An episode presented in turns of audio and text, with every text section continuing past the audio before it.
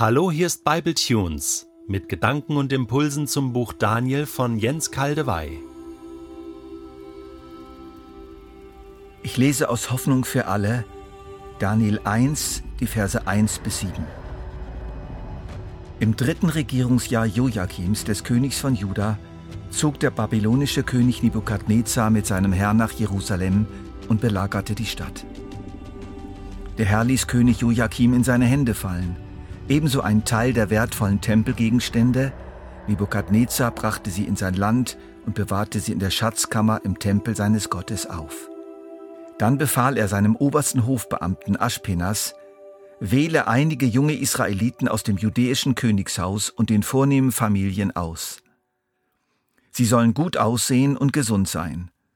Außerdem müssen sie Weisung und Bildung mitbringen und eine rasche Auffassungsgabe besitzen – dann sind sie zum Dienst an meinem Hof geeignet.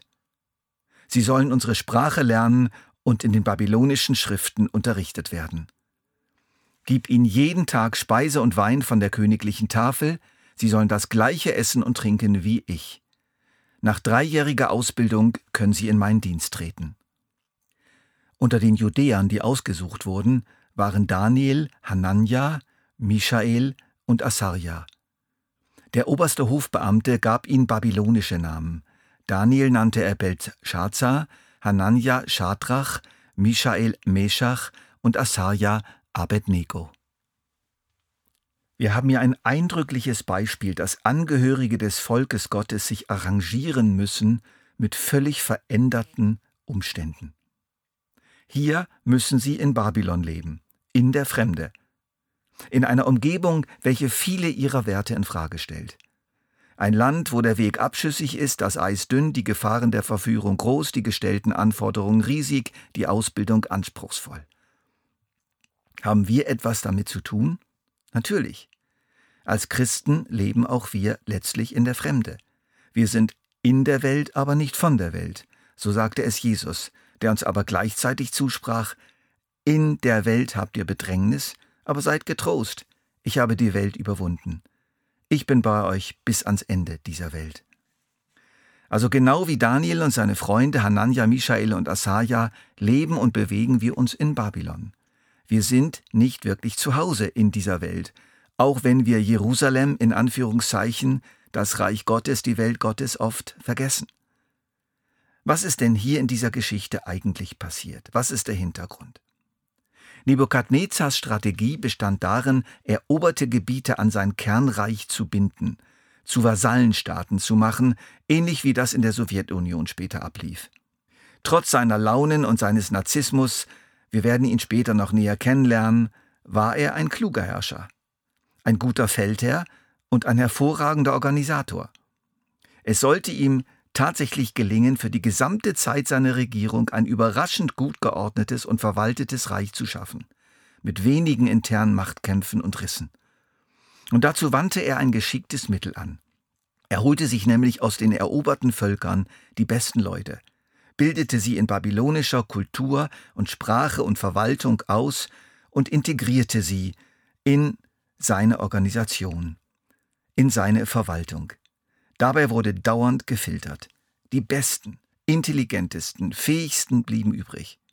Nebukadnezar scheute sich nicht, Menschen anderer Nationen und Kulturen zu fördern und zu integrieren, wenn sie fähig und loyal waren. Im Jahr 605 war er nach Jerusalem gekommen und belagerte es. Der judäische König Joachim ergab sich ihm und musste ihm einen Treueeid schwören. Ein hoher Tribut musste bezahlt werden, der zweierlei Art war, ein Teil der Geräte des Tempels und Menschen. Aus der obersten Schicht Jerusalems und Judas wurde eine Auswahl der vielversprechendsten jungen Menschen nach Babylon mitgenommen, zukünftige Führungspersönlichkeiten mit viel Potenzial. Es war die Elite aus den besten Familien des Volkes. Und dazu gehörten eben auch Daniel und seine Freunde. Wir werden sie näher kennenlernen, noch wissen wir nicht, wer sie sind. Gott lässt es zu, dass sie nach Babylon kommen. Im späteren Verlauf des Daniel-Buches werden wir dann sehen, dass sie letztlich den Auftrag hatten, die Größe und Macht ihres Gottes in Babylon bekannt zu machen. Sie sollten sich dort bewähren, sie sollten ihre Sache gut machen. Gott gab ihm die Erlaubnis, Karriere zu machen in Babylon. Das ist für ihn gar kein Problem. Schon Josef hatte in Ägypten Karriere gemacht und war bis zum zweiten Mann in Ägypten aufgestiegen, direkt hinter dem Pharao. Daniel und seine Freunde erhielten neue Namen, babylonische Namen. Das geschah ganz bewusst. Sie sollten wirklich Babylonier werden. Von nun an hatten sie also zwei Identitäten. Sie waren Israeliten und sie waren Babylonier. Welche Identität würde sich durchsetzen? Auf Kosten der anderen. Wir dürfen gespannt sein, weil wir auch in der gleichen Situation sind. Wir haben die Identität eines Kindes Gottes. Wir haben einen Namen, mit dem Gott uns gerufen hat und unter dem wir eingetragen sind in die himmlischen Bücher. Und auch wir, selbst der geringste von uns, gehören zur Elite. Wir sind Mitglieder der königlichen Familie, Kinder des Königs aller Könige. Wir sind von allerhöchstem Adel. Wir haben aber auch einen Namen, der uns in dieser Welt gegeben wurde. Eine Rolle, die wir hier zu spielen haben und aus der wir nicht einfach fliehen können. Wir sind nun mal eingebunden in diese Welt mit ihren Sachzwängen und ihren Forderungen. Wir sind Himmelsbürger und Weltbürger.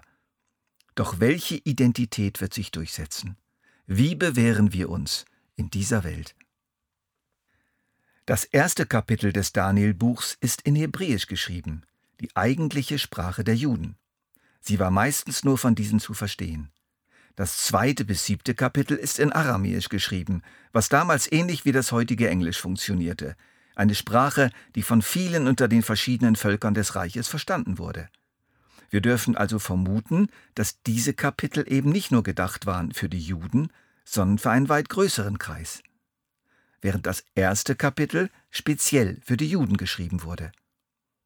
Als diese jüdischen Leser, wir müssen uns mal versuchen, uns in diese Situation hineinzuversetzen, als die lasen, der König ordnete an, dass sie jeden Tag Speisen und Wein von seiner eigenen Tafel bekamen. Da waren sie sofort elektrisiert, jeder, der das las. Oh je, das gibt Ärger.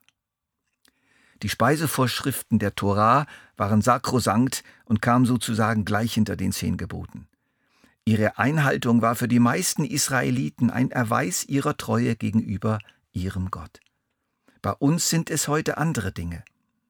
Was damals das Schweinefleisch war oder das Blutessen, das könnte bei uns zum Beispiel die Pornografie sein, der Konsum körperschädigender Nahrungsmittel oder geistesschädigender Medieninhalte und vieles mehr. Einfach alles physische und psychische was wir zu uns nehmen und merken, das ist nicht gut. Das tut uns eigentlich nicht gut, obwohl es von der Tafel des Königs kommt. Das könnte bei uns sein der Chef, unser Lehrer, unser Professor, vielleicht sogar unser Gemeindeleiter und so weiter. Also ich denke, wir sind näher dran an dieser Geschichte, wie man zuerst meinen könnte. Auch wir beköstigen uns an der Tafel dieser Welt. Nehmen wir die Frage mit in den Tag. Wer bin ich eigentlich? Was will ich eigentlich?